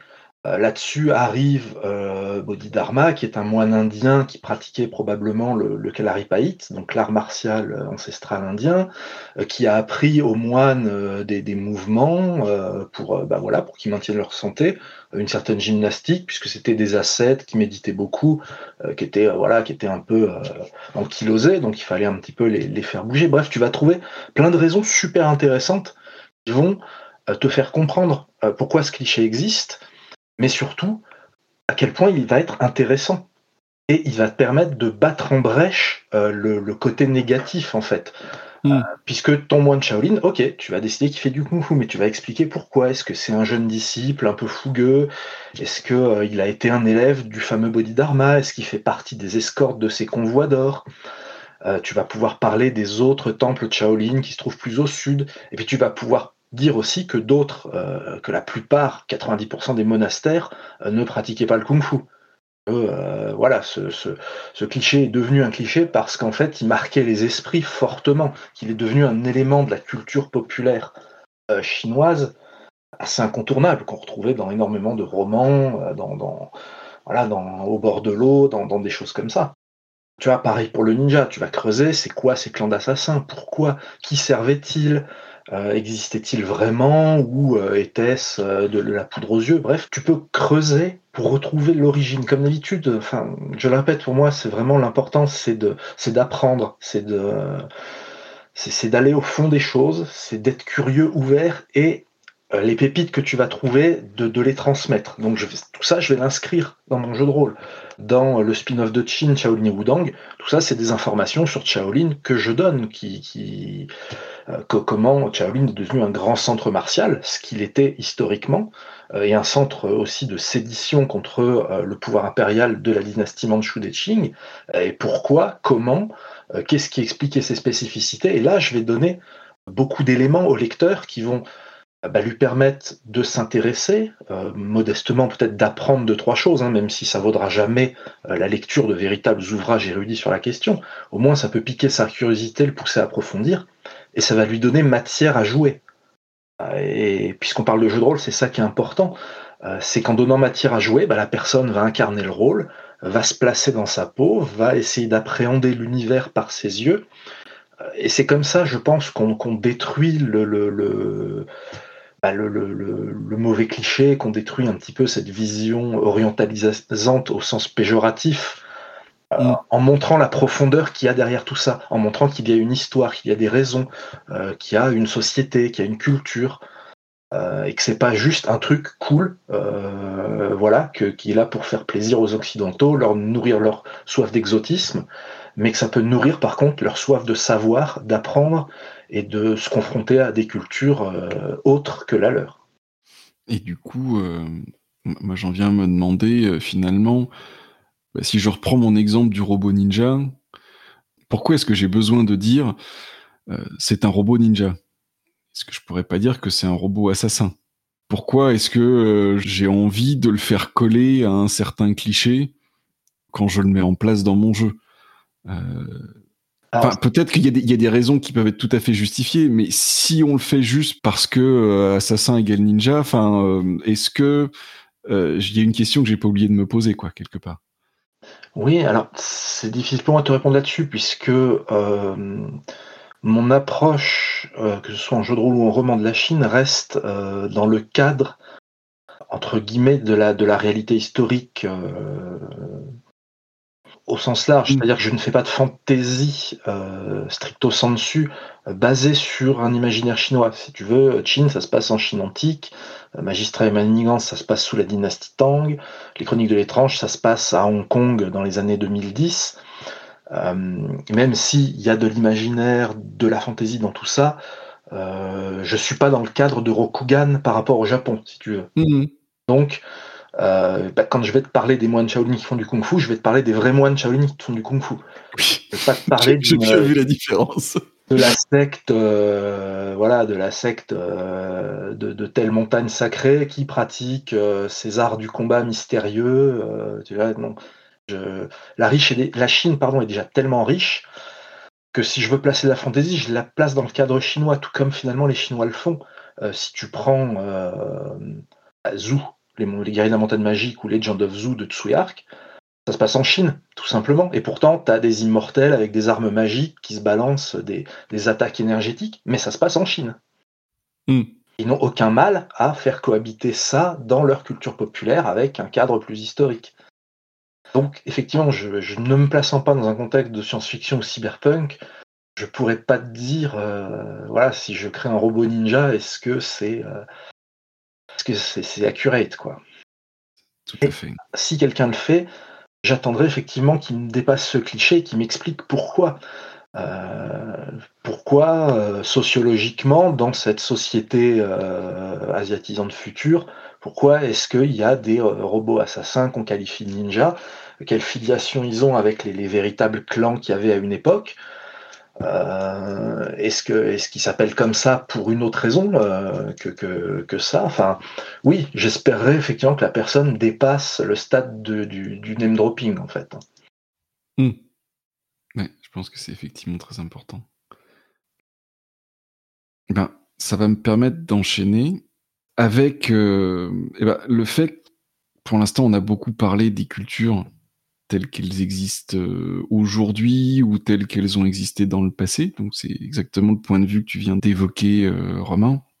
Mais les univers de jeux de rôle ou, de fiction ne sont pas forcément limités à une réalité historique et, comparable, soit historique, soit au moins légendaire. Euh, donc on peut faire du fantastique contemporain comme euh, bah, par exemple les chroniques de l'étrange ou du fantastique uchronique euh, comme dans la maison aux flèches d'argent. On peut aussi se placer dans un passé historique mais idéalisé. donc ça c'est un peu le, point de vue que tu, viens de donner. on peut décaler les références culturelles dans un futur lointain, comme dans l'univers de, de Zuya. On peut aussi faire une sorte de médiéval fantastique, hein, comme dans la légende des cinq anneaux dont on a parlé euh, plusieurs fois jusqu'ici. Est-ce que on est dans le même registre que euh, certains jeux de rôle, mettons des jeux de rôle français qui introduisent un, complot extraterrestre déjoué par des mousquetaires, hein, sans, sans citer de nom. Donc c'est de la fiction. Pourquoi bien entendu, la phrase est volontairement provoque. Euh, pourquoi s'embarrasser de précision ou, de relecture par les concernés quand, on fait ça? Et là, je parle plutôt, si vous aviez à expliquer à quelqu'un qui a envie de faire ce genre de choses-là dans, son jeu de rôle euh, ou dans sa fiction de façon générale, comment est-ce que vous lui expliqueriez les choses? Simon, qu'on n'a pas beaucoup entendu ces derniers temps. C'est sur moi que retombe la patate chaude. ok. En fait, tu, je pense qu'on commence à mettre le pied dans un truc qui est plus grand, plus costaud, qui est toutes les questions de domination, de système au sens large, quoi.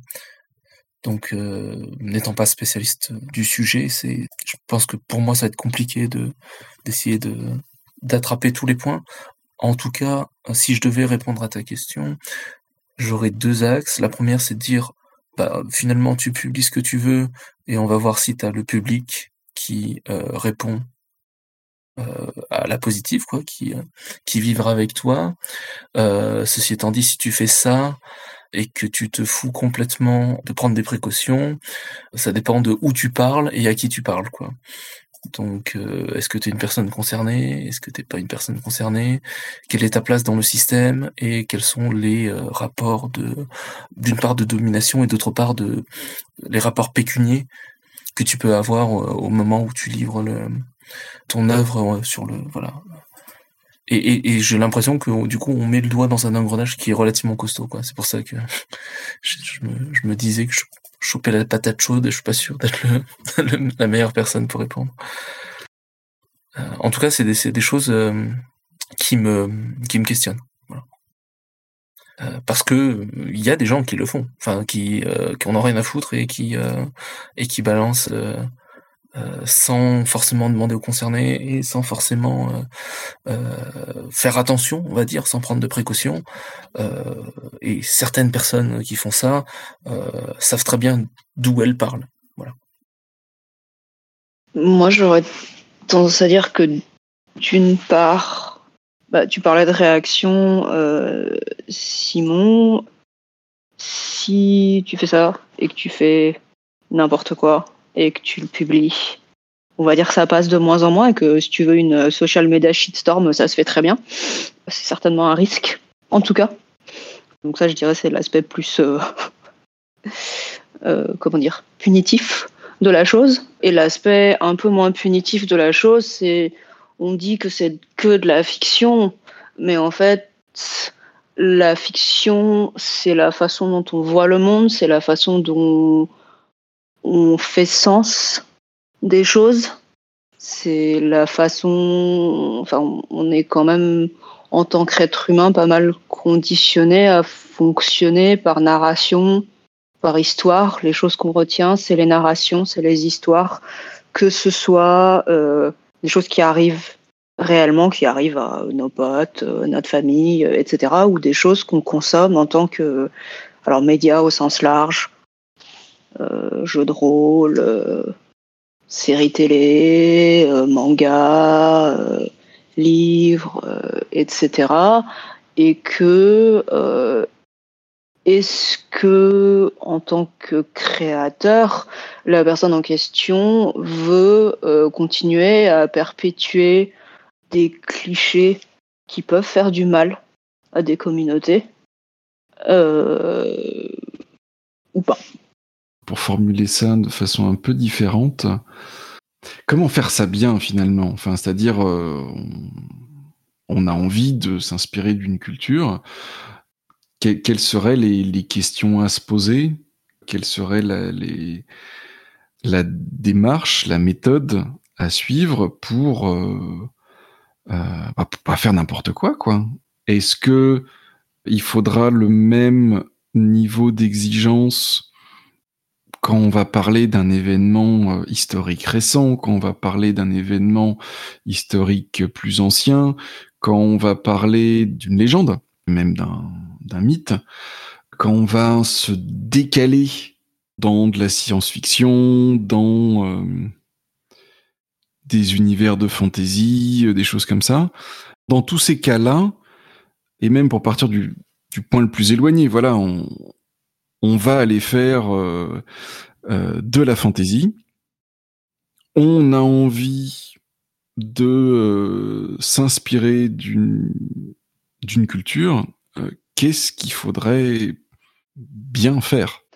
Enfin, déjà, effectivement, comme tu le dis, je pense que ça va beaucoup dépendre du projet. Je voudrais quand même préfacer ça par euh, ceci est juste mon opinion personnelle. Les différentes personnes vont avoir différentes opinions personnelles sur le sujet, parce que euh, je voudrais pas non plus être. Euh, enfin, là, j'ai un peu l'impression de, de, d'être en position de voilà de donner l'évangile. Donc, juste juste être clair sur ce fait-là. C'est pour ça qu'il y a au moins trois invités.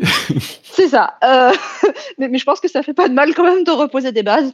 Pour moi, déjà, ça va effectivement dépendre. Enfin, différents projets vont avoir différents niveaux d'exigence en termes de, on va dire, précision. Alors après, euh, c'est vrai que pendant que tu parlais, j'étais en train de me dire aussi, euh, pour revenir un tout petit peu sur la question en mode sideways, qui est que aussi, il y a plein de gens qui vont faire en détail des calculs de trucs orbitaux pour vérifier que ta planète elle est bien en train de tourner autour du soleil euh, comme tu veux et qui à côté de ça vont même pas se documenter pour savoir euh, que le Vietnam a un alphabet. Et je pense que à ce moment-là il faut quand même se poser des questions sérieuses de pourquoi il est important d'avoir de la précision dans le premier cas et pas dans le deuxième. Qu'est-ce qui fait qu'il y a ce double standard?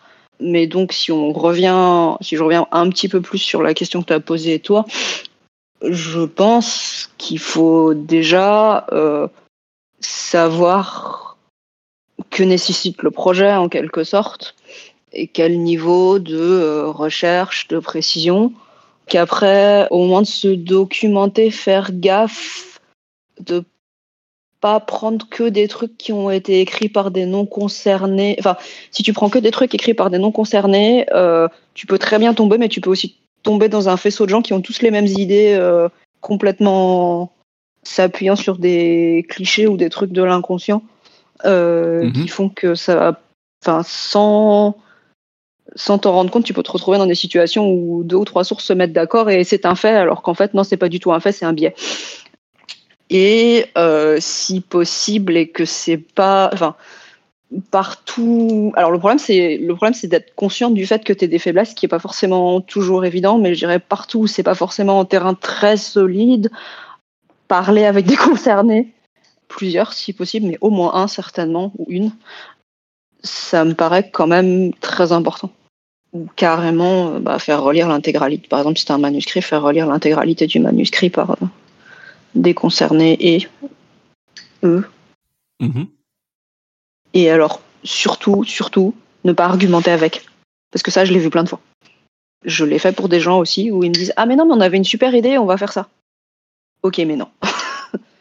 Euh, je pense que c'est naturel. Hein. Il y a une certaine tendance à se dire bah c'était une super idée et c'est difficile de lâcher des trucs auxquels tu es attaché. Je pense aussi que euh, alors à l'étape manuscrit final, ça devient très difficile de faire plein de modifications. Donc ça peut valoir le coup d'avoir des conversations en amont autant que possible. Alors il y a toujours des détails que tu peux introduire plus tard qui peuvent être imprécis ou, ne pas être comme il faut, mais euh, parfois c'est aussi possible de construire tout un truc autour de, de bases euh, pas forcément très solides, culturellement parlant. Hmm. J'ai déjà vu des exemples de ça. Euh, des jeux américains parlant de la culture française, par exemple. Euh. C'est ça. Ou, euh, bah, exactement le cas que tu donnes, hein, c'est-à-dire à l'étape de la relecture finale, on demande à un Français de relire et, et le Français a plein de trucs à dire et les corrections ne seront pas prises en compte parce que en fait on a. C'est ça, c'est déjà trop tard, on n'a plus le temps et tout ça, c'est ça où l'auteur est déjà trop attaché ou trop engagé et ça devient compliqué. Euh, je veux dire, psychologiquement, c'est normal. Hein, euh, tu as investi beaucoup de temps, mais c'est juste que, in fine, est-ce que c'est vraiment ce que tu voulais faire à l'origine? Pas sûr. Quoi. Dans la précipitation et j'ai envie de dire la première réaction instinctive de Ah non, pas mon truc, euh, c'est possible de faire des trucs que tu vas regretter après. Ouais. Donc, si je résume, ton conseil de méthode, c'est de s'y prendre très en amont et euh, de discuter, euh, en discutant avec des concernés. Et pas une relecture tout à la fin, quoi. Très bien. Non, je, pense que tu peux rajouter une relecture tout à la fin en plus. Hein, oui. Mais, mais ouais. je peux rajouter un truc quand même parce que ça, je l'ai tourné pour les gens non concernés qui voudraient écrire des trucs, mais je pense qu'il y a un PS pour les gens concernés qui voudraient écrire des trucs et je pense que là, ils auront plutôt le problème inverse qui est euh, euh, une tendance à s'auto-censurer, ne pas se considérer légitime et avoir des relations compliquées avec la culture, de plus en plus compliquées en fonction de, j'ai envie de dire, du niveau de degré de séparation de la diaspora. Et là, c'est plus essayer de se faire confiance hmm. plutôt que ce que j'ai dit avant. Est-ce que euh, Simon, Romain, vous avez des choses à ajouter on va dire sur les généralités de cette euh, des, bonnes pratiques?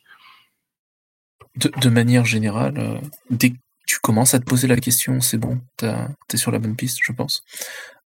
Allier te parlait tout à l'heure de, je trouve l'exemple, euh, enfin très bon quoi, le, le coup de la planète et de l'alphabet. si tu te poses la question, c'est que tu vas dans le, dans le bon enfin c'est que tu as, fait le premier pas et, c'est souvent le pas le plus dur parce que euh, souvent t'en as pas conscience du coup. Euh, et je réitère sur le euh, discuter avec les concernés et pas une seule personne. C'est super important.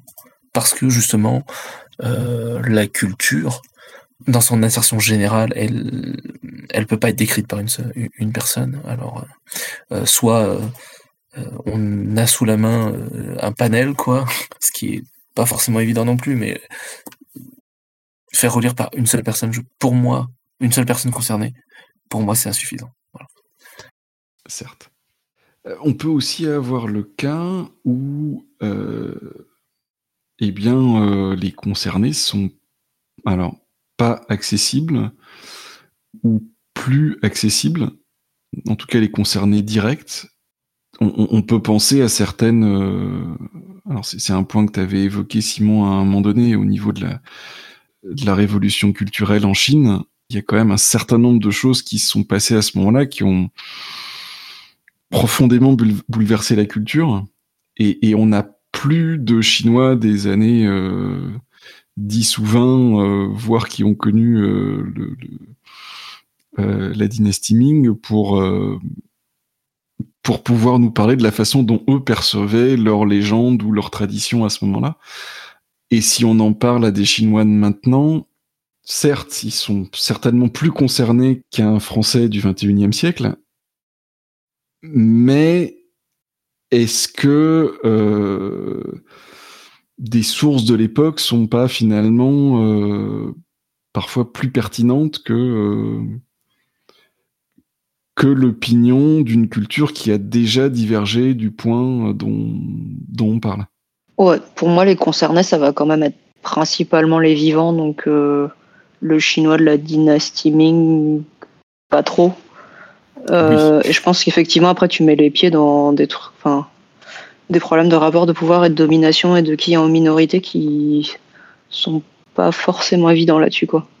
Sur qui va rejaillir négativement la narration potentiellement ou des choses comme ça Ou la réponse n'est pas forcément hyper simple, effectivement.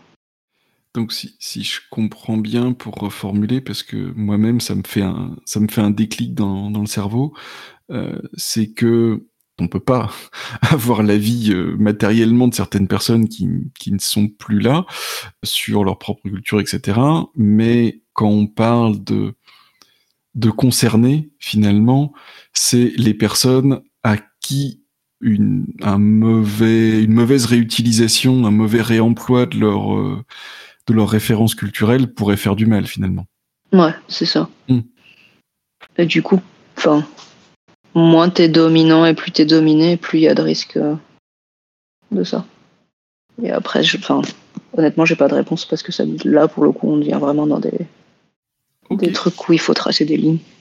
Ouais, moi- moi je vais juste ré- réitérer ce que j'ai dit tout à l'heure, c'est que dès lors que euh, tu te poses la question, c'est que tu es sur le bon chemin et que je pense que tu tu vas dé- dé- dérouler le fil. Euh, le plus dur, c'est d'être au courant qu'il faut faire ce premier pas.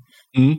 C'est vraiment ma sensation, quoi. C'est euh, toutes les personnes avec qui euh, j'ai discuté, qui ont demandé mon avis sur des sur ce qu'ils ont écrit, c'était des gens pas concernés, voilà, qui ont décidé d'écrire sur sur la Chine. Voilà, c'est des gens qui ont fait le premier pas et dès, dès lors qu'ils ont fait le premier pas, bah, euh, toutes ces questions que tu poses euh, derrière, bah, c'est des questions à laquelle euh, ils vont essayer de répondre en fait. Et après, c'est chacun à son appréciation, appréciation, sensibilité, érudition, etc. Mais euh, moi, ce qui m'importe, c'est vraiment le premier pas, quoi. À titre perso. Voilà. C'est, je- j'aimerais que plus de gens fassent le premier pas. Voilà. Moi, de mon côté, euh, je, je pense que hum, la posture qu'il faut adopter quand on est, par exemple, dans ma position, c'est celle d'une grande humilité, à mon avis. Euh, parce qu'on parle, euh, dans, ce qui nous occupe, hein, moi, si je prends mon exemple, si je parle de la Chine, euh, je parle d'une civilisation qui a une histoire aussi, aussi longue, voire plus, aussi riche, aussi, aussi foisonnante, aussi diverse que tout ce qu'on peut avoir en Europe. hein. Que, que je ne pourrais jamais en appréhender qu'une toute petite partie. Euh, et il faut rester dans cette posture un peu de, d'être humble, euh, d'être euh, toujours dans un processus d'apprentissage, toujours dans un processus d'écoute. Je suis très sensible à ce que, ce que Aliette et Simon disent sur le fait de, de perpétrer des, des, clichés, des codes des choses qui, qui peuvent être blessantes, qui peuvent faire du mal. Et c'est quelque chose que je me détesterais de faire, même inconsciemment. Et j'espère que euh, c'est quelque chose qu'on me signalerait si on le voyait, euh, que ce soit un stade de relecture, mais même après, euh, quand le mal est fait, que le bouquin est sorti, pour que je réitère pas les mêmes conneries et qu'on n'hésite pas à me dire où je me suis planté, qu'est-ce que j'ai dit qui, peut être, qui peut être blessant, qui peut être gênant. Et évidemment, tout ça, je le recevrai de façon... euh, voilà, je ne serais pas euh, argumentatif ou autre, ce serait oui, d'accord, euh, je, comprends le point de vue et je, ferai mieux, c'est promis, j'essaierai de faire bien mieux et de ne pas refaire les mêmes bêtises. Donc je pense qu'il faut, il faut, voilà, mon avis, hein, c'est d'essayer de garder un peu cette position, d'être ouvert dans l'apprentissage, dans l'humilité et pas remettre en cause la, parole de, de, ceux qui vont euh, venir vers nous pour nous signaler des, des erreurs ou des, ou des choses blessantes et, euh, et continuer à essayer de faire mieux en fait. Et alors, je pense que ça peut être le moment de, bah, de voir si vous avez des conseils plus spécifiques euh, par rapport à, la culture dont vous vous inspirez majoritairement. Si quelqu'un, écoutant cette émission, se dit ah ben c'est super, euh, euh, j'ai envie de faire le premier pas, comme euh, comme dit Simon. Sur quoi est-ce qu'il faudrait absolument se renseigner? Alors, je sais que c'est- hyper vaste, hein, mais pour faire ses premiers pas, on va dire, dans la bonne direction, pour, par exemple, s'inspirer de, la culture chinoise. Simon, est-ce que tu as, as des pistes sur, euh, sur la Ouais, question? Super dur. super dur comme question. Ça dépend du projet. hein. Est-ce que, euh, enfin, par exemple, si s'il faut, euh, bah, disons concrètement, hein, par exemple pour un des projets que, que de jeu que tu es en train de d'élaborer ou que tu as élaboré, quels sont les points que tu as essayé euh, de de, mieux comprendre ou, de faire passer dans pour pour aborder correctement la culture chinoise dans ce jeu-là, par exemple mmh. Je vais essayer de, répondre avec un pas de côté, si, si tu le permets. Que ça soit une personne concernée ou non, lorsque tu arrives sur, sur ton projet, il y a, des choses qui te, qui te motivent, il y a des choses qui te, voilà, qui te tiennent à cœur.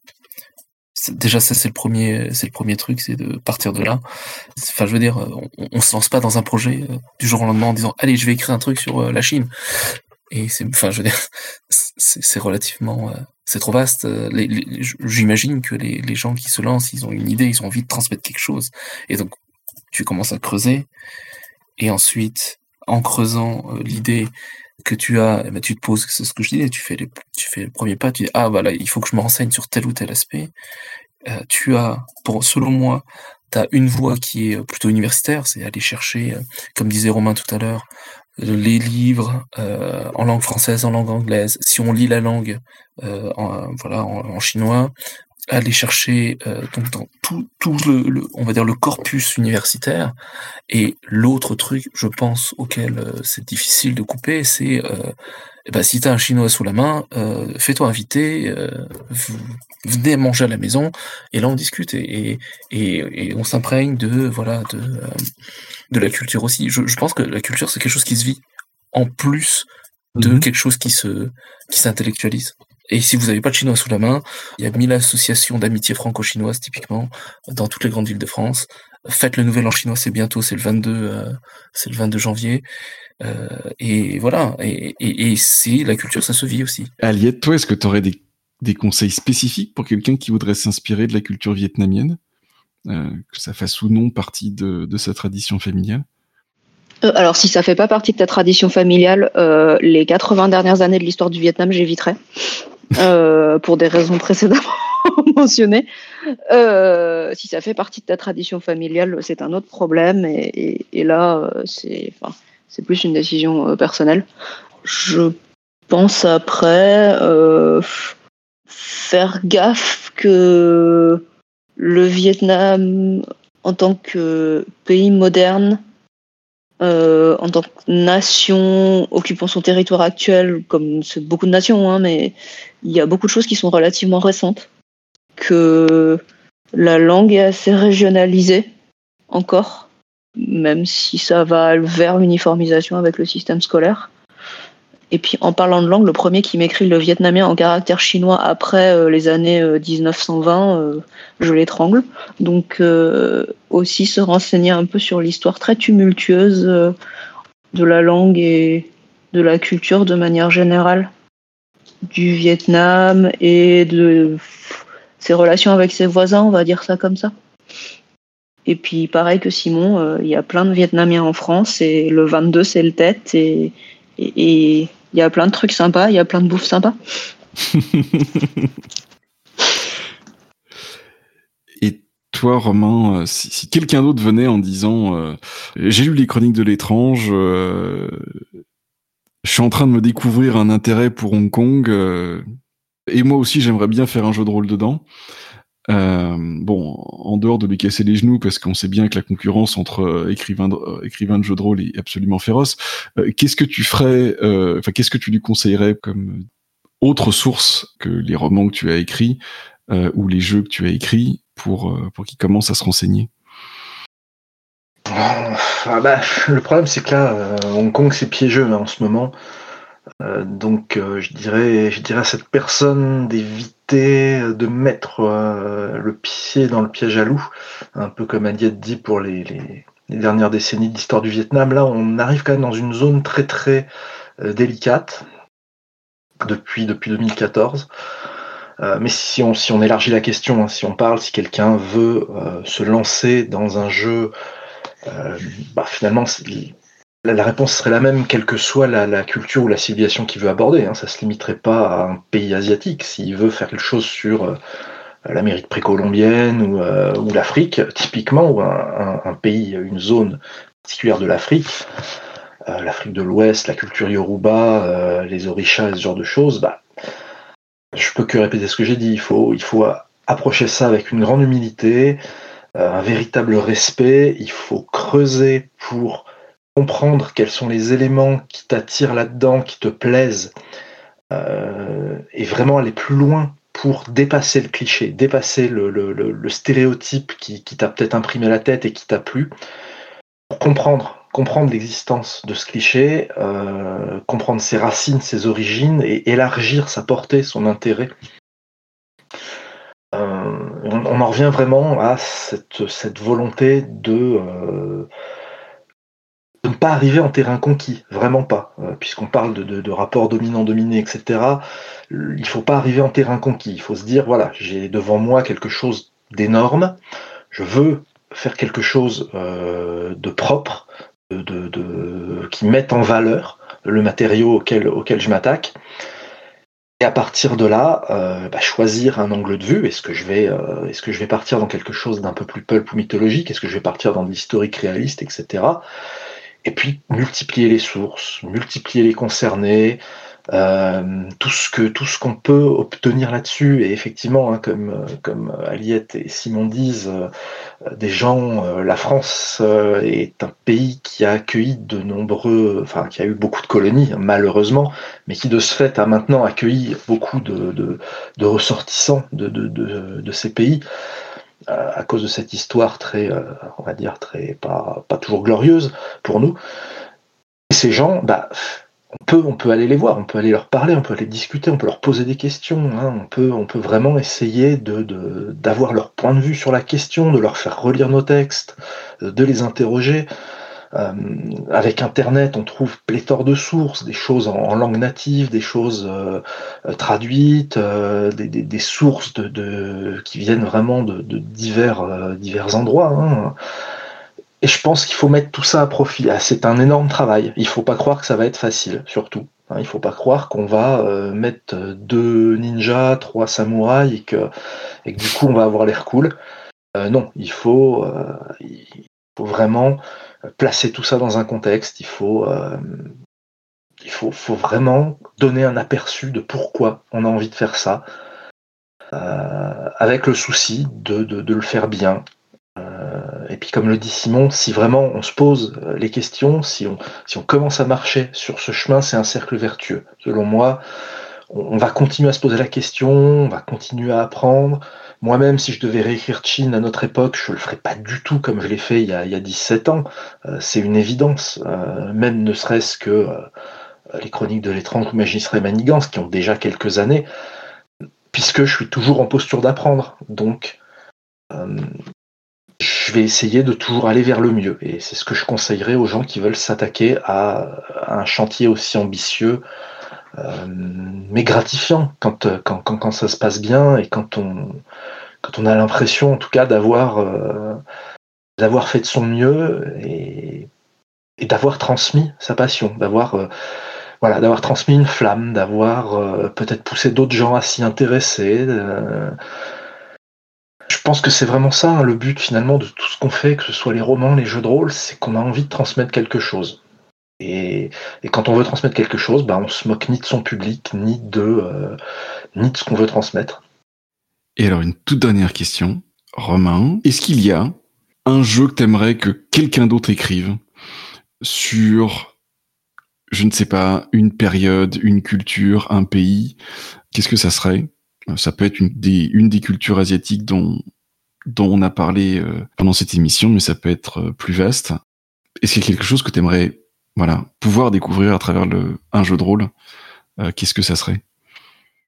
Jeu de rôle ou roman, hein, d'ailleurs. Euh, il y en a plusieurs. Alors, euh, si on reste dans la sphère euh, asiatique, j'avoue que l'histoire de la Corée me semble particulièrement intéressante. Hein, les, différents royaumes coréens, hein, leur rapport, on va dire, houleux avec la Chine et le Japon. là aussi, on est sur des choses qui peuvent être délicates, mais je pense que c'est une histoire qui est assez passionnante, qui est peut-être beaucoup éclipsée justement par, ces deux encombrants voisins, qui mériterait sans doute qu'on y jette une jolie lumière.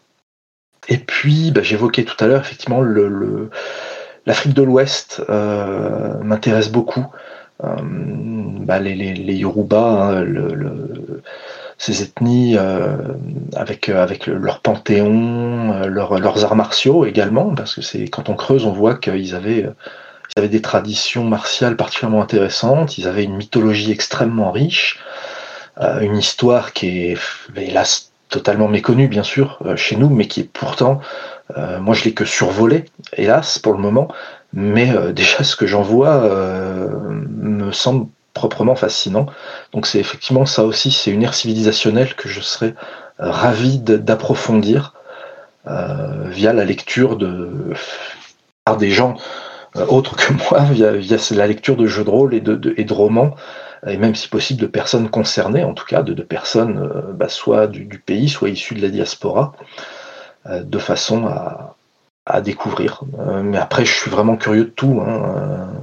je pense qu'on a un monde qui, mérite, qui mérite qu'on qu l'explore de toutes ces façons par le biais des littératures de l'imaginaire, et j'inclus le jeu de rôle dans les littératures de l'imaginaire.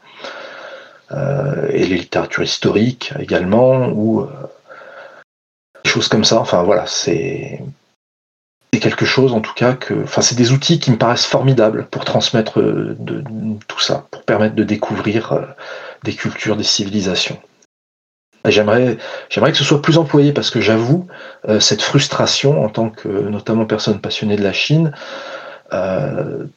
d'avoir eu que très très peu de, de matériel euh, issu, euh, issu de même. Je veux dire, les romans de Goulong et Jin Yong en France, euh, c'est pas traduit. Je crois qu'on doit avoir un roman de Goulong chez Piquier.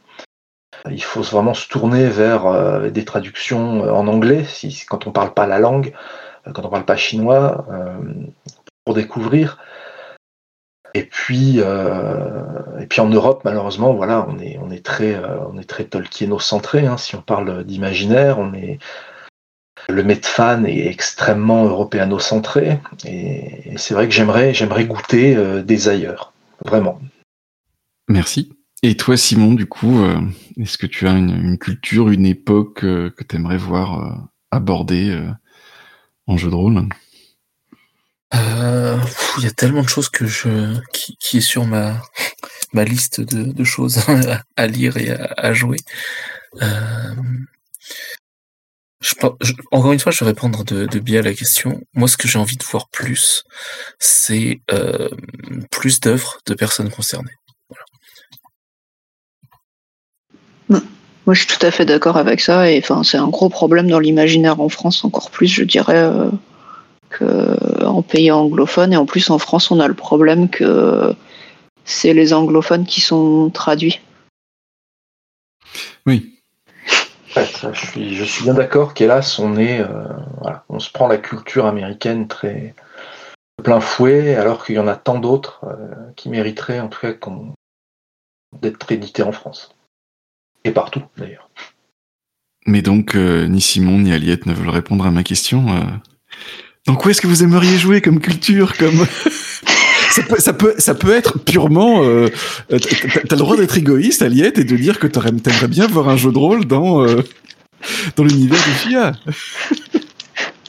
Bah, moi, je veux bien voir un jeu de rôle dans l'univers de Souya, ça c'est fun, non Moi, je serais totalement fan d'un jeu de rôle dans l'univers des, de la, la maison aux flèches d'argent parce que j'ai lu les deux romans disponibles en France et, euh, et c'est du grand art quoi. On a, on a envie d'aller explorer ça, c'est clair. C'est vrai que ce serait sympa un jeu de rôle là-dedans. Ouais, je suis sûr qu'il y aurait moyen de faire un, un reskin de Magistrat et Manigance euh, dans l'univers de Xuya. Le juge était en fait un, un vaisseau sentient. Bon. Sur ce, vu qu'on est en train d'arriver un peu à la fin, je vous remercie beaucoup euh, d'avoir passé euh, tout ce temps à répondre à, à mes questions et à, et à, développer euh, ce thème hein, de euh, comment aborder correctement euh, les cultures euh, de la Chine, du Vietnam, euh, le cas particulier de Hong Kong. On a évoqué un tout petit peu le Japon. Et bien, euh, bonne soirée à tout le monde. Bah, merci pour, pour l'invitation, c'était super intéressant.